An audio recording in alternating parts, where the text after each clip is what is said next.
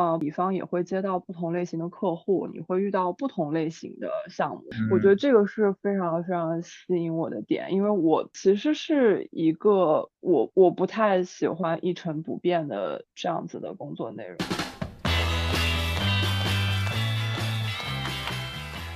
Hello，Hello，欢迎收听野人。今天的主题是甲方乙方，聊一聊作为一个打工人，分别在甲乙方打工的工作体验啊。然后今天的嘉宾是某德系车企的体验设计师静然，欢迎静然，say 个 hi。Hello，嗨，你好，Hello，大家好，我是静 然。很开心能和静然聊一聊这个话题。啊，竟然在那个加入车企前，之前也在呃德系的设计咨询事务所积累了很多年的经验，所以他对于今天这个话题是有很大的发言权的。那么我们 今天就开始。好，谢谢厉害邀请。我觉得这个确实也是一个蛮有意思的话题的，因为我自己可能在这之前也没有特别特别。呃，很系统的去想过这个问题，但我觉得借今天这个机会，我们可以正好一起聊聊看。嗯，先先问一下，你适应甲方的生活了吗？呃，基本上适应了。然后，嗯，我觉得在甲方的生活，其实还是会有一些跟我想象中不太一样的地方的，但是。嗯，我觉得甲方的工作确实跟乙方的工作，从工作内容上，还有一些工作节奏上的，确实还是会有一些不一样的。嗯，和你预期有什么不一样啊？我觉得比较不一样的是，其实我并没有觉得好像在甲方工作的压力会变小，或者是说，你本来以为到甲方是什么样的，可以躺着吗？可以指点江山是吧？所有事情告诉乙方，就你们去做吧。也没，其实也没有。但我觉得，因为其实乙方大家都会了解，就是对乙方来讲，就是客户要什么，然后客户客户要满意，这个事情很关键，而且时间节点啊等等这些事情都会就是压得很紧。但可能对甲方来讲，他们的辛苦和轻松是在不同的维度上面吧。那比如说是什么维度上的辛苦呀？哦，我觉得对甲方来说，甲方的辛苦其实是，如果你要做成一些事情，你会需要有非常多非常多的沟通，然后你要为，啊，你要去为这个项目的很多事情负责。然后我想讲这种负责是真的，比如说在对于甲方的这种去做汽车设计啊、汽车体验这样子的一个事情来。讲，我们是就作为呃体验设计师和交互设计师，我们是要直接对这个产品最终的体验去负责的。所以，如果你要推某一些产品或者某些体验上，上线，这个中间其实是有非常非常大的一个责任感在里面。然后同时，嗯，因为我们也需要去配合不同的，比如说开发，还有产品，然后需求方、业务方去把这些东西做成。那我觉得更多的可能是心理层面的一些压力，以及一些沟通上的一些成本的压力。因为你需要去协调、去平衡不同的人他们的背后的诉求，还有他们的需求，然后来去结合你自己想要去做的这样。一个比较好的体验，然后最终让这个产品能够朝着你想要的那个方向真正的去落地。我觉得这个其实并不是一件很容易的事情。嗯，就大概实际上就是你不是唯一的决策者，其实也有很多不同的甲方，你要和他们去做协调、打配合，大概是这样的。对，因为对的，我觉得其实。比较主要的是这个原因，因为其实对于在乙方来讲，乙嗯，可能你不用太多的去考虑这个东西，我交出去之后它的结果会怎么样，而且你也可能真的管不到，你可能真的也够不到那么远的地方。但是在对于真正要去做上线的产品来讲，我觉得就是你会真的要去考虑这个东西，如果真的上线了，如果用户他真的开车去用了，那他最终的体验会怎么样？是不是会收到就是。不好的 feedback，以及用户这个东西是不是真的他所需要的，那这些东西都是要在至少在我的工作过程中，我会需要花非常多的时间，会很仔细的去思考衡量，所以我觉得这个其实是中间会让我对做设计这件事情就增加更多的维度的一个思考和评价的这样的一个体系吧。嗯。我大概理解就是可能乙方的这个工作比较具体一些，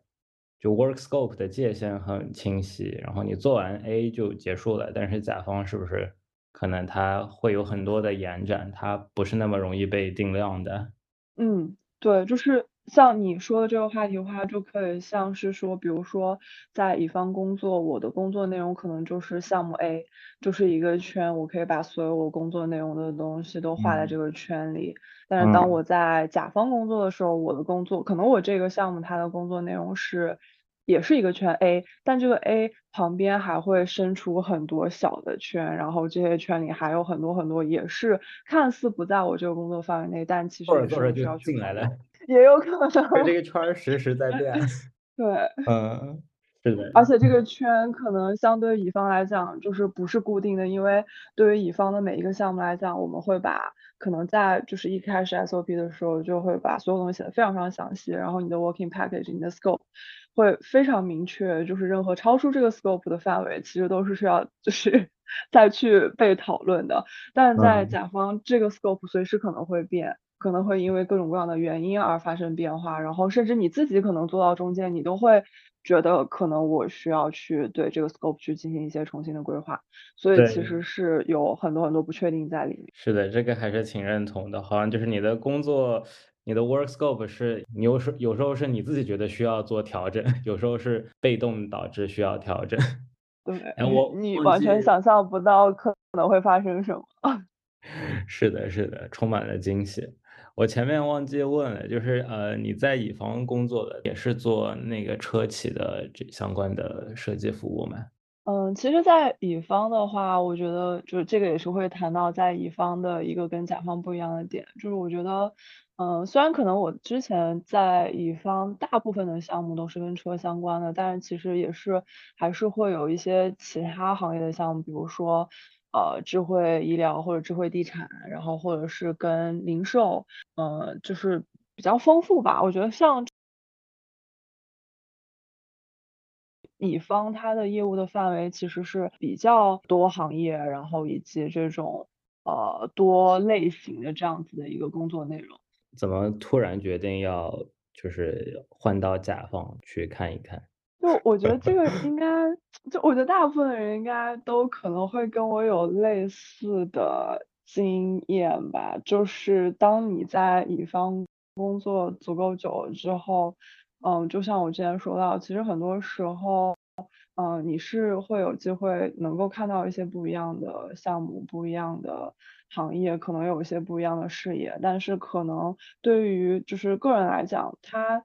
很难在某一个特定的 topic 上面去做特别多的深耕。包括对于我来讲，其实我去回顾我之前的这四年的经验，其实。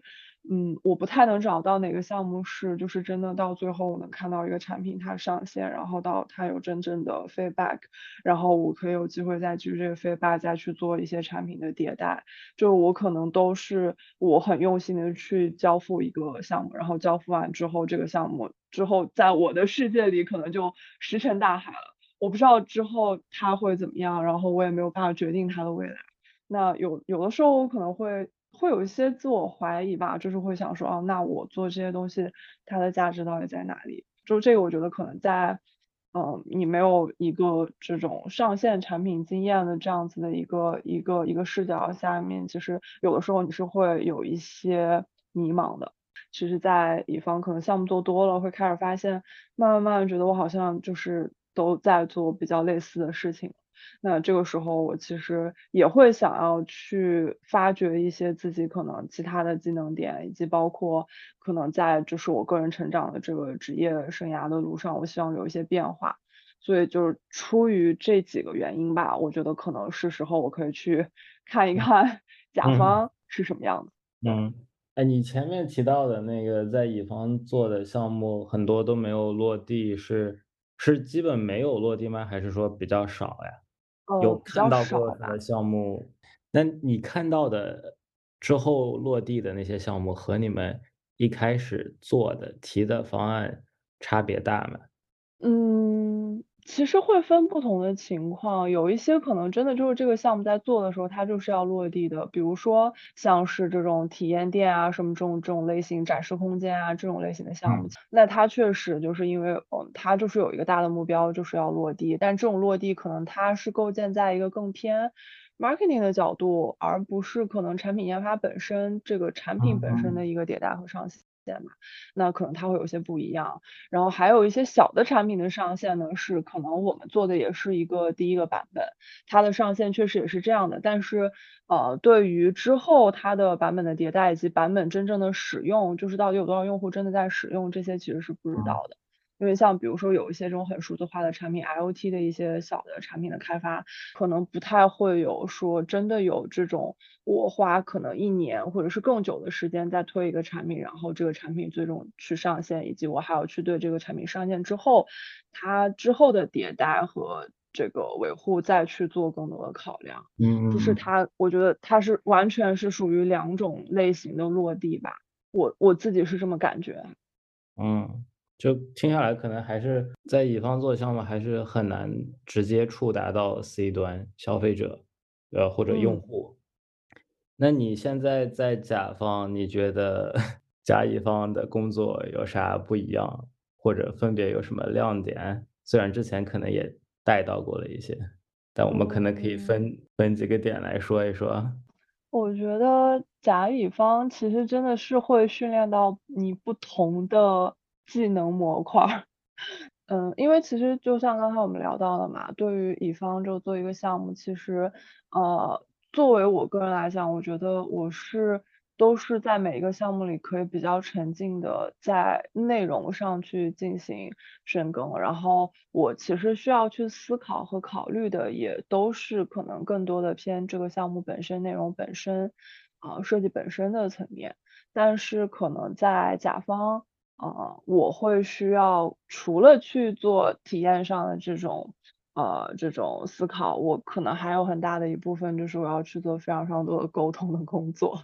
那可能对于我来讲，我觉得在乙方这些年，我其实呃给了我这样的一个机会，去在内容层面去做深耕，就是可能我会呃对于怎么去做一个。呃，就比如说我们提到从需求，然后到机会点，到设计方案这样的一个链路的流程工作内容的一个转化，然后对于我怎么样去做一个呃做一个交付，做一个设计的交付，这个其实是一个我觉得特别好的一个磨练的一个一个场所，然后它会让我很专注在内容上。但甲方他更多的可能在锻炼的是我怎么样去跟不同部门的人、不同的 stakeholder 去做沟通，怎么样能够在一个让大家都满意、都开心的一个呃一个基础之上，然后把我想要去做的事情推进下去。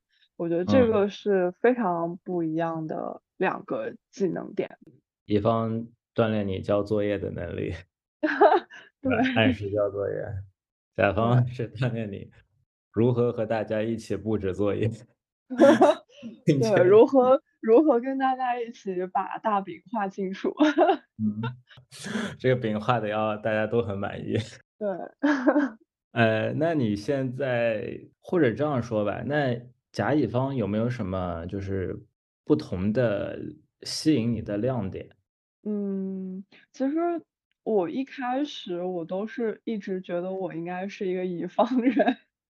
啊，为什么？因为因为我觉得像我刚刚提到的嘛，乙方他确实可以有机会让你能够站在一个比较大的这样的一个视野下面去思考问题，因为其实呃在乙方他的工作内容相对来说，呃他的 scope 其实呃。也是可以比较广的，因为嗯，可能对于乙方来讲，对于设计咨询公司，很多时候它是会有一些这种比较偏策略类的或者创新类的项目，那它是允许你站在一个更嗯前瞻的这样的一个视角下，或者更偏策略的这样的一个视角下来去进行一些，比如说跟商业相关啊，然后跟呃跟趋势相关啊等等这样的一些啊一些事情的思考的。你是可以有空间去玩一些你想玩的东西的，那呃，包括乙方也会接到不同类型的客户，你会遇到不同类型的项目。可能今天你在哦，做汽车行业行业，明天对，明天可能你就会去突然做一个跟什么地产或者医疗相关的行业。嗯我觉得嗯，这个是非常非常吸引我的点，因为我我其实是一个我我不太喜欢一成不变的这样子的工作内容，我会比喜欢较有新鲜感。对，我是一个喜欢有新鲜感，然后喜欢有一些挑战的这样的一个嗯，一个类型的人。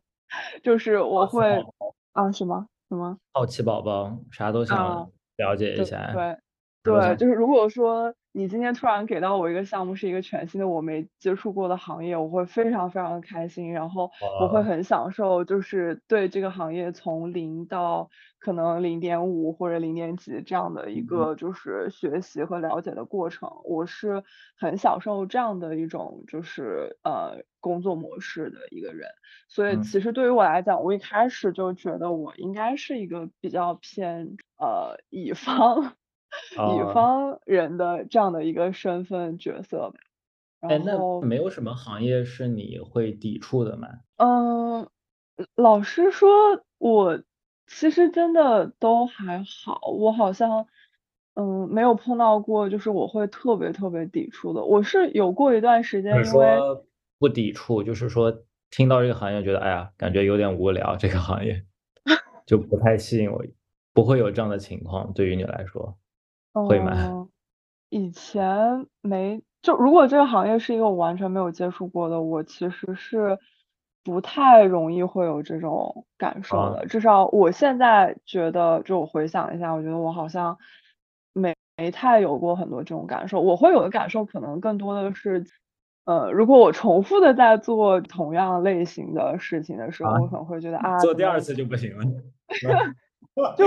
不一定你要按次数去数吧，但我觉得 就是可能如果多了之后，我会觉得啊，怎么好像又是类似的事情。但当然，我觉得这嗯，个事情我现在去回想，我觉得可能同行业，然后同样类型的项目，但其实在这个之中也是会有一些能玩出不一样的地方的。就拿汽车来举例吧，就可能以前在乙方，我也做很多很多汽车项目，然后那个时候我会觉得好像怎么一直都在做类似的事情，但是现在进进入真的进入到一个汽车行业的公司，我反而又会觉得，哎，这些事情对我来讲也蛮有趣的，因为就是可能都是在做同样的车机系统，但这个时候我在思考的事情和我当时在思考的事情可能已经完全不一样了。boss 就是你说到了甲方以后思考的角度就不一样了，是这个意思？对对，嗯。可能我会开始看到一些新的东西。嗯。好，那呃，你站在甲方的视角再去面对乙方，你有没有什么 新的感想？再次面对你曾经的自己，你现在我理解应该也要去呃和乙方打交道的吧？呃，也会有，也啊，会有。会有什么嗯，样的 感触吗？我最近会有的感触是，我觉得，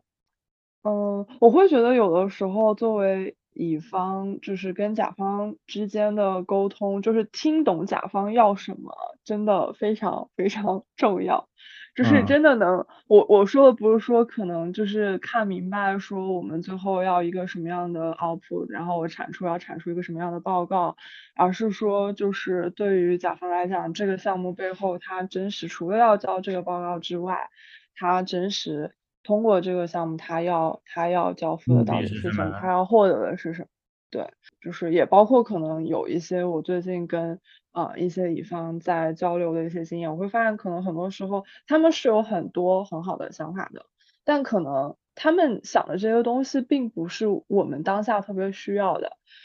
那可能就是方向用力，可能就会有一点点的问题。但就是我觉得这个就是完全就是体现在就是呃一个好的乙方他能不能理解甲方他到底要做什么，他这些东西最终呃做完这个项目，他最终要实现的是什么。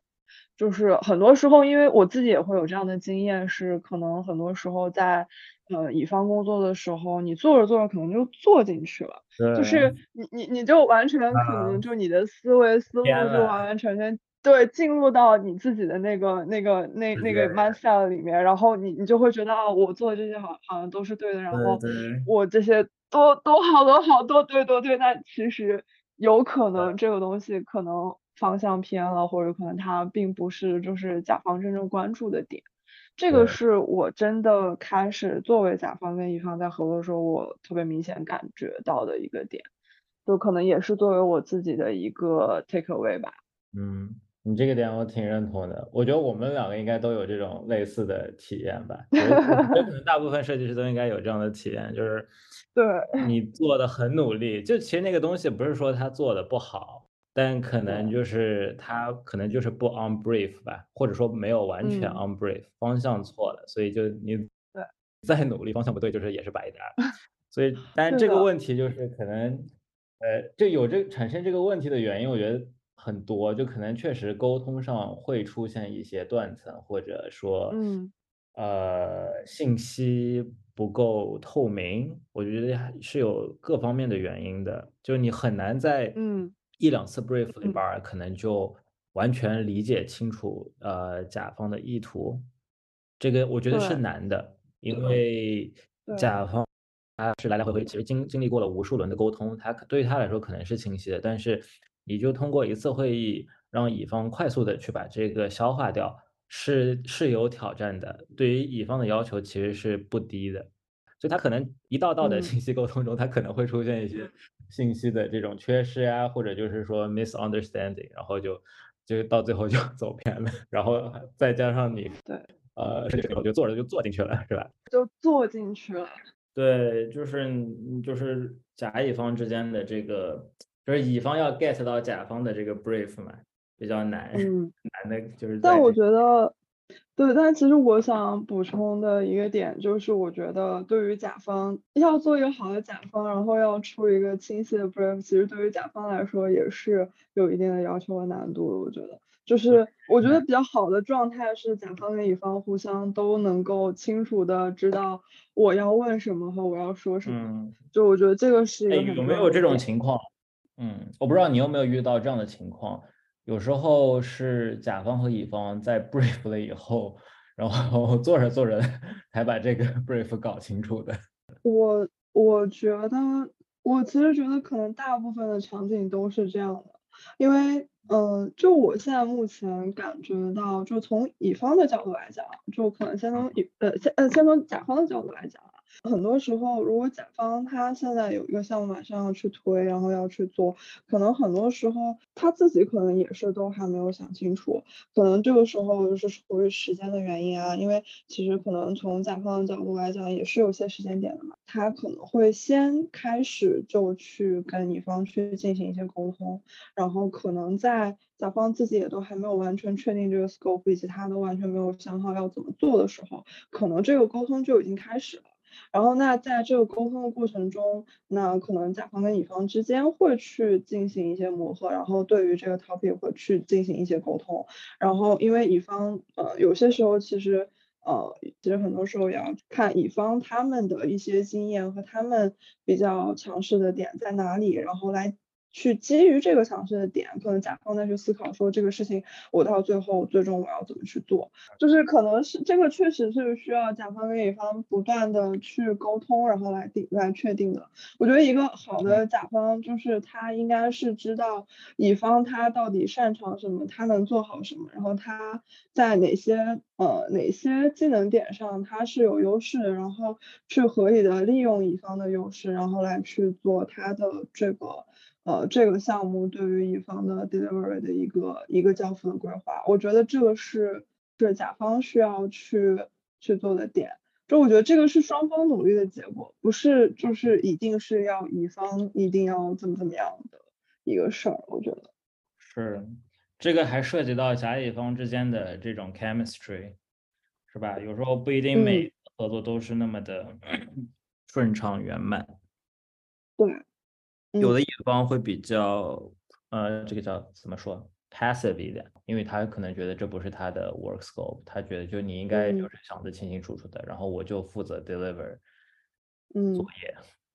然后有的一方可能会主动一点，会比较希望参与到你前期的一些规划中，然后帮你一起把这个东西给推出来。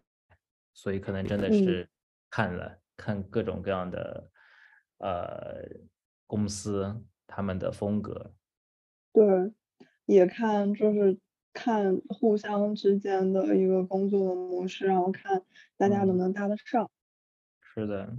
就像谈恋爱一样，是吧？合作 对，谈恋爱交朋友一样。对。那你喜欢布置作业还是喜欢做作业？我享受做作业的过程的，但是我也很享受，我也很享受布置作业的过程。就是如果这个事情就是从布置作业到做作业，就是自己出题自己做，我觉得整个这个事情都交给我，我也蛮开心的。啊，你想全包嘞？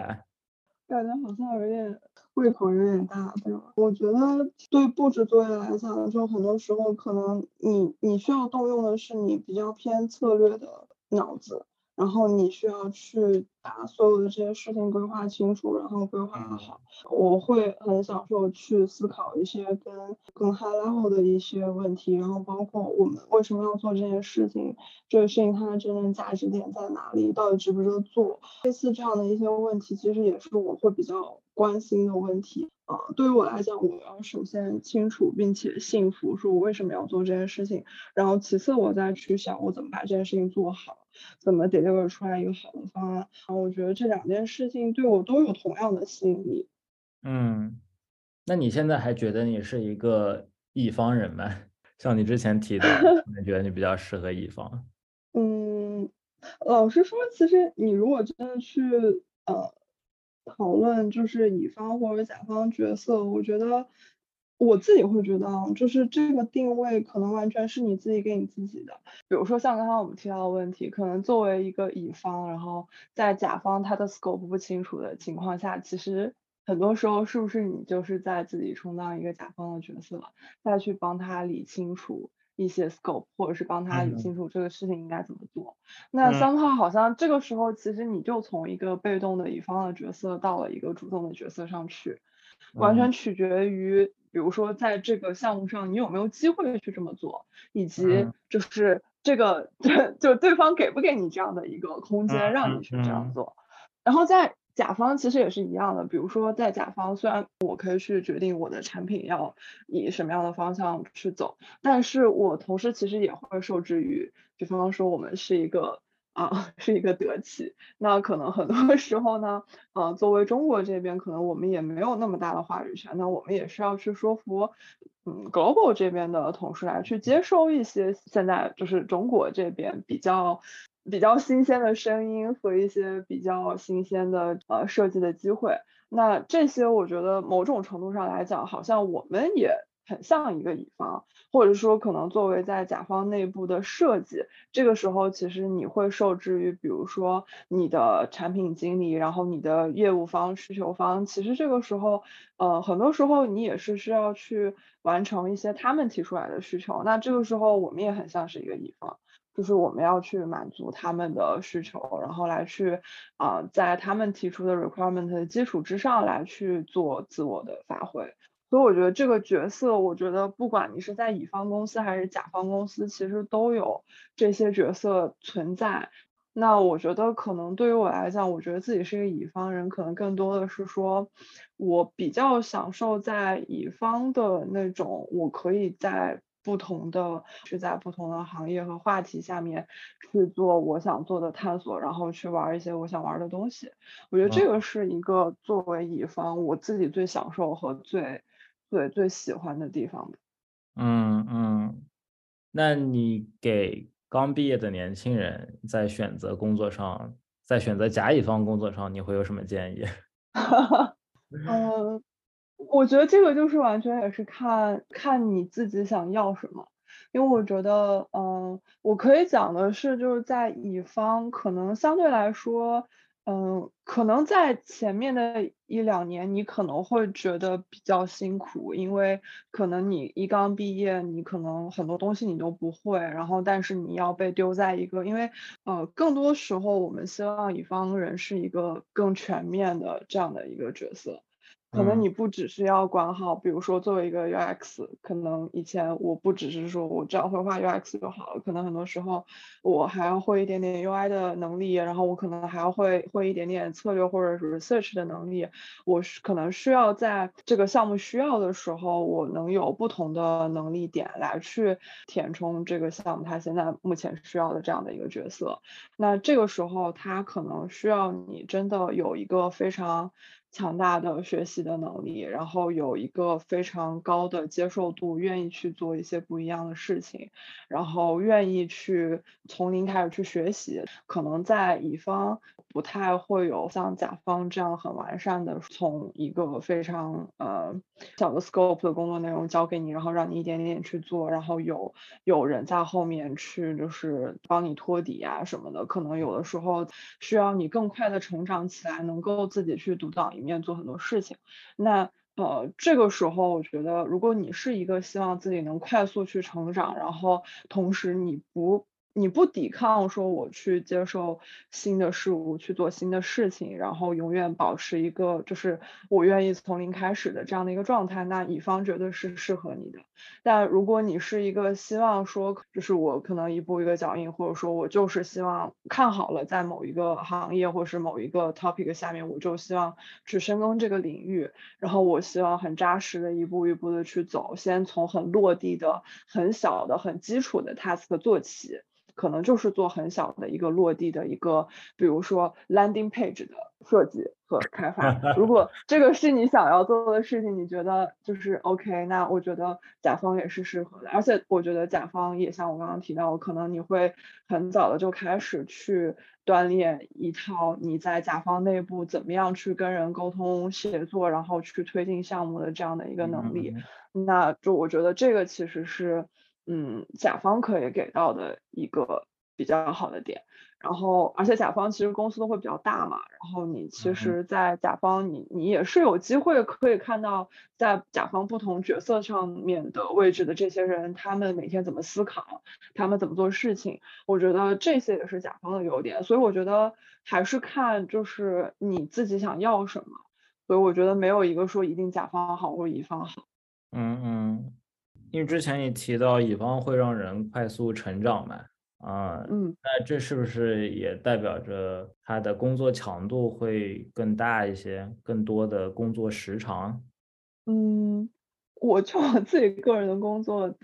体会，我确实是在最一开始的时候，在乙方工作的时候，我确实是会有很多的去加班啊，或者是怎么样，但更多的可能是我自己是一个比较。希望去 push 自己，然后可能会比较比较卷的人，对，比较容易给自己压力的人。然后我我会在就是可能最开始的时候，我就希望自己在可能没有特别多经验的时候，我也会 push 自己，希望自己能做到一个比较好的结果。很多时候可能没有人 push 我说我一定要去加班或者怎么样，但是我要去。呃，做一个比较好的 deliver，那可能我会会花很多的时间，而且因为他也是，就是很多时候在乙方一开始对于一个工作经验不多的人来讲，它都是一个新的 topic，那都一定是需要很多的学习的，那一定是需要时间的。但可能对于甲方来讲，就比如说你做的就是这一块的业务，那你可能会一开始有那么。几个月的学习和上手的时间，但可能时间久了之后，如果你不去扩大你自己手里的工作的业务的范围，你可能永远就是在这样的一条业务线上。那其实对于你来讲，就是你就是一个熟能生巧的过程，那可能会更容易的来去应对工作中的内容。那相对来说，我觉得可能这个压力和 workload 相对来说就会显得小一些吧。对，因为甲方是它是会时间久了就会变得重复了，是吧？因为业务是不变的，但是你会变得越来越熟悉这一套流程。对，但因为产品其实也在做迭代嘛，所以也不见得说一定是一个在重复做，真的重复做同样一件事儿，就重复一直都是在画同样的一个 page。当然也不是这样，就但是起码就是这个 topic 是你越来越熟悉的，可能你拿到一个 topic，你马上就知道就是这个 topic 里面都会有哪些事情是你需要去考虑的，然后包括因为你一直都做这个 topic，那你所有的关注点其实只用 focus 在这一件事情上，那你需要做的。对，你需要做的可能只是基于你经验越来越丰富，然后包括产品它慢慢的在迭代，技术在发展，然后你不断的在这个基础之上去拓宽你产品可以去 reach 到的这个新的边界，你只是要去在这个基础上、这个层面上来去做探索就够了。但可能对乙方来讲，我今天可能做的是一个行业，我明天可能完全转换到另外一个新的行业，我可能对这个行业完全未知，完全是零，然后我就是马上要从头开始再学起来。这个过程就是非常，就是一个很抖 M 的心态吧，我觉得，就是，就你会说啊，怎么这么难？就突然我要去开始做一个全新的事情。等一下，我我要总结一下你说的，对，就是抖 M 就适合去乙方是吗？这话不是我说 的。挺好的，就好好正经的说一下，就是我正经的总结一下你刚刚说的，其实就是如果就如果说你是比较。呃，喜欢就是高压力、呃高强度的工作，然后同，但是它对应的是你可以快速的去了解各种各样的新的行业、新的项目，那可能就是你比较适合去乙方。但如果你想要，你是比较佛系一点的人，你可能希望一个就 work-life balance 一点，然后你也 OK，就是就是在一个领域里边去做深耕的话，那可能比较适合甲方的工作，可以这样理解。我觉得可以这样理解吧。然后在你说这个基础之上，我觉得其实我自己最近 会有一个感觉，因为我发现其实哪怕是我去了甲方，我还是会觉得很多时候。我其实还是会有加班的时候，然后我也还是会觉得我很累，就是这个我就其实一开始也有提到嘛，我觉得这个其实也是会看个人，比方说很多时候我会知道就是在甲方做很多的事情有非常非常多的限制，就是我讲的限制可能不只是来源于说就是技术上的限制，然后同时也会有比如说因为组织架构的原因啊，然后因为。呃，我们作为其中的很小的，就是这个链条上很小的一环，我们能够影响到的部分其实并不多。但是又因为可能，比如说有了之前乙方的一些经验，我可能会觉得，就是很多时候在做一个设计的时候，我会比较倾向于想要去 selling 我认为值得或者是我认为有 value 的东西，因为这个其实就是乙方。最最经常在做的一件事情就是去 selling 他们认为有价值的东西给到甲方，所以其实我我会觉得我我现在就是一方面我会觉得其实我在甲方也会很累的原因就是，嗯，可能很多时候我可能不只是安于说我就拿到。呃，我的业务方给到我的一些需求，然后我就去做这些东西。可能对于我自己作为一个设计师，我对这个产品也会有一些新的理解，然后我也会觉得有一些我想要去做的，在这个产品上的一些 feature。那这个时候可能我也并没有说就是一定是一个这种很 lay back 或者是很很 work life balance 的状态，可能我也会有的时候因为这些事情去加班，然后去做很多的沟通。那我觉得这个就是完全取。决于个人，就是如果你想要去做，当然你也能，我觉得是这样。是是，也不能说就是在甲方就能完全的这个 放松躺平这样这样的状态了。只是说可能像你前面说的，它毕竟是个日积月累的一个工作嘛，时间久了会你会越变得越来越得心应手。但是乙方的话，你可能永远都是在做新的呃项目、新的领域，每次都是从头开始。嗯，当然可能乙方 做久了，因为毕竟其实设计行业的话，现在就其实也就是嗯需求其实也差不多就是这么多。那当然也总有一天你会发现，就是可能好像很多东西都是你见过的，就是都是套路，最后 都是模板。就每个行业会有每个行业它的一些。嗯，特定属性就对应着一些比较相似的解决方案，是吧？嗯嗯，所以我对，所以我自己可能会觉得，我也真的差不多，可能是到了一个时间点，就是想要去真的开始看到一些我自己的改变吧，所以才促成我说有这样的一个从乙方到甲方的这样的一个一个一个机遇。嗯嗯。哎，刚刚你还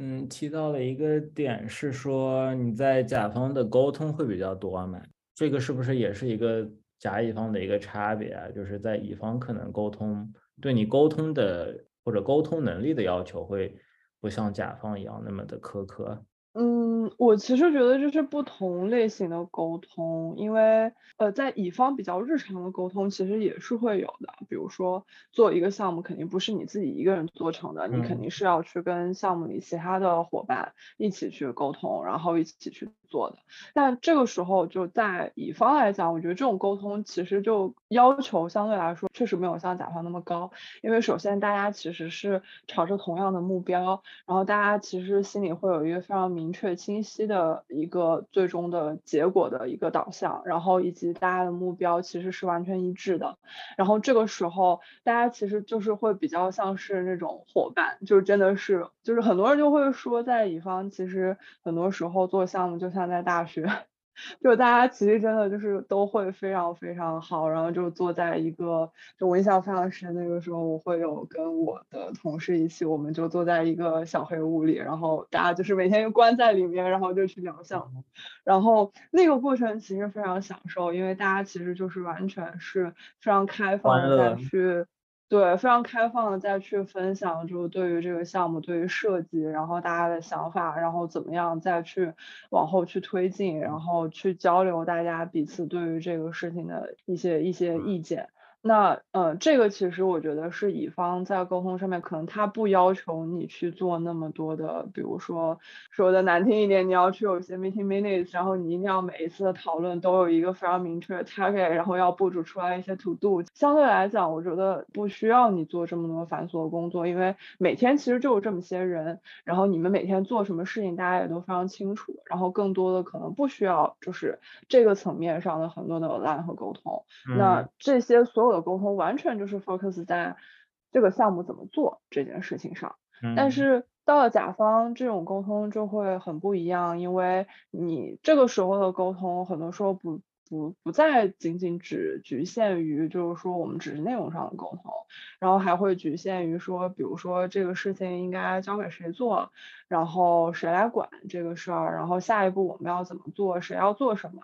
就是这些东西其实都是在甲方在开会的时候很重要的一个点，而且在甲方很多时候你开会就是一定是要有一个结果的，就是为什么要开会，一定是因为某个事情推不下去了，或者是。某一件事情出了什么 bug，然后需要有人来帮你去解决掉，那你才会需要去开这个会，或者是某一个事情你需要某一些人的同意，他要跟你说 yes，然后你才要去开这个会，那这个结果会非常非常的重要对于你来讲。那这个会议的目标，然后包括这个中间过程的沟通，你怎么去跟他沟通这件事情，怎么去拿到这个 yes，然后怎么去拿到别人的帮助，就是这个都是你需要去就是特别。特别认真去对待并且思考的一件事情，而且这个会非常非常严重的影响到工作的效率，所以我觉得这个是 甲方的沟通跟乙方的沟通可能会不太一样的地方。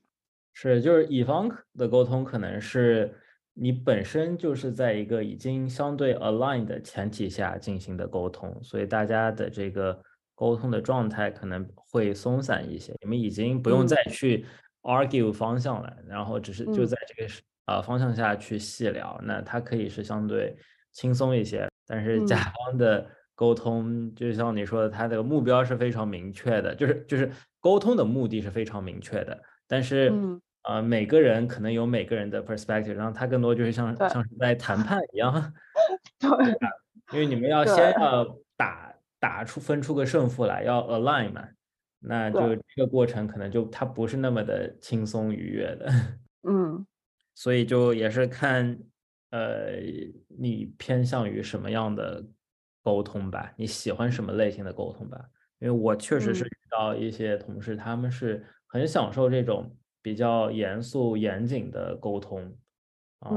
不是他很享受谈判的过程吧？所以他，嗯，我真的又遇到这样的人啊。然后我我自己也还是能够呃享受这种沟通的。然后在乙方的那种确实就比较欢快，像你说的，跟上学一样，就是大家还可以开开玩笑、打打闹闹。嗯，对。但你在谈判中就会比较难有这种场景发生。对的，是的。而且就是这个，其实也是在我觉得呃，就是整个工作环境上，乙方跟甲方会比较不一样的点吧。因为在乙方，其实我们就是经常会合作的。我们一个办公室里的这些这些同事，其实大家都是经常会合作的。那当你合作的多了、熟了之后，其实很多沟通也会变得非常非常容易嘛。而且有了很多项目积累之后，其实大家的关系也都会变得特别特别的紧密。嗯，那到之后大家在一起去合作，其实相对来说就会其实会容易很多。但是在甲方，可能很多时候，可能跟你沟通的人，他可能甚至都完全在另外一个城市。那这个时候，对这个时候，其实，在合作上面，可能也是会受到一定的影响。它不再是像以前的那种，大家就真的是。呃，每天都相处在一起，然后每天都除了工作，可能在平时还会一起去吃饭啊，然后有很多可以交流、可以沟通的时间。但是对于可能在甲方，就是你经常在沟通的人，可能你们没有太多的机会去做这种彼此更深层的交流啊，或者是熟悉。嗯，不能说是没有吧，但我必须说，就可能我觉得是比乙方要少的，就不会像乙方大家就是距离会那么那么近。那你可能会需要说，呃，在就是沟通上，你可能就没有办法真的像乙方那样能做到大家彼此那么那么熟悉。那呃，势必我觉得是会影响到大家在沟通时候的状态，以及大家用的方式和方法的。就我短暂的互联网经历是，就是 UI UX 还是算在一个团队里，就是大家是坐在一块儿的。但是可能别的方式，就像你说的这种开发呀，或者我的业务方呀，那那种就是部门外的沟通。然后也有会像你说的，我像我大部分时间都是在跟成都在打电话，因为 全部在成都，对，就是永远都是在线上联系啊，那个感受还挺奇妙的。就是你见不到这个人，但是你所有的事儿都跟他非常有关系。对，就是会有一种，就是呃，就我之前其实出差，然后就终于有见到，就是跟我一直在线上沟通，然后就是会有一种网友见面的感觉。嗯，是的，是的，那个感受其实还，我觉得就是线上沟通，呃，也有它的好处，就是你们的关系会变得很单纯。常简单的一个关系，真的 对也挺好的。就是其实那种情况，我我好像还没遇到过，就是啊这种情况下会合作很不愉快的情况很少，基本上没有。嗯，啊，嗯。对，因为大家其实就是会平时的沟通也是，就像刚刚说，就是我有我有一个明确的目标，然后对于我要开的这个会，我有一个明确的一个结果要拿，然后我们才去开这个会，然后大家很快在这个会上去拿到结果，然后再去领。那我觉得，嗯，有的时候其实会存在的一些问题，是因为角色很多，然后很多时候可能大家对于一些职责上的一些划分，可能会存在一定的互相之间理解上的一些 gap，然后可能这些是会容易影响到。大家的一个合作的模式和沟通的效率，因为很多时候在甲方其实事情会比较细碎嘛，那很多时候就是什么事情到底是划在谁的头上来管，应该在谁的 scope 下面，这个其实是一个我觉得需要，嗯，怎么说，需要去。需要去留心的一个点吧，因为就不管是哪一种情况，其实都会蛮尴尬的。就不管是说你可能不小心做了其他人 scope 的事情，然后还是说其他人不小心把自己工作的内容就是没有划分清楚，这个中间其实我觉得是，呃，在我看到在甲方会容易产生不愉快的一个一个沟通上的一个点。除此之外，其实相对来说，踩到别人的线。对，除此之外，可能沟通就会其实是还是确实蛮简单、单纯、直接的，因为没有什么其他的事情，就可能大家就是有事儿说事儿这样。是的，是这个还挺有意思的，就人际关系会要比乙方会更多元一些。嗯，是的，就是你可能要在很多事情上稍微留点心，就是不能太。不能太马大哈，然后不能太就是大大咧咧，什么都不 顾，就这个有的时候可能会带来一些麻烦。是的，是的，要照顾大家的情绪。嗯，也不能说照顾大家情绪吧，其实就是对，其实就是分工的问题了。对，其实是清晰自己的那个边界和别人的边界。工作嗯原则的边界。对的，挺好的，挺细的，感谢你的分享。我觉得这个 对于一个啊、对于一个对甲方乙方都比较好奇的人来说，应该还是挺多干货的。希望你，好帮助到嗯年轻人吧，或者望希望有用吧行。业的人，嗯，嗯，谢谢李涵，也很难得，就是突然有这样的一个时间，大家一起聊聊跟工作相关的屁事儿。难得有机会来吐槽一下。今天我 其实没怎么吐槽的呗。我我自己觉得我说的应该都还都比较中肯吧，应该基于一些事实的基础之上展开的，所以应该大家可以放心使用。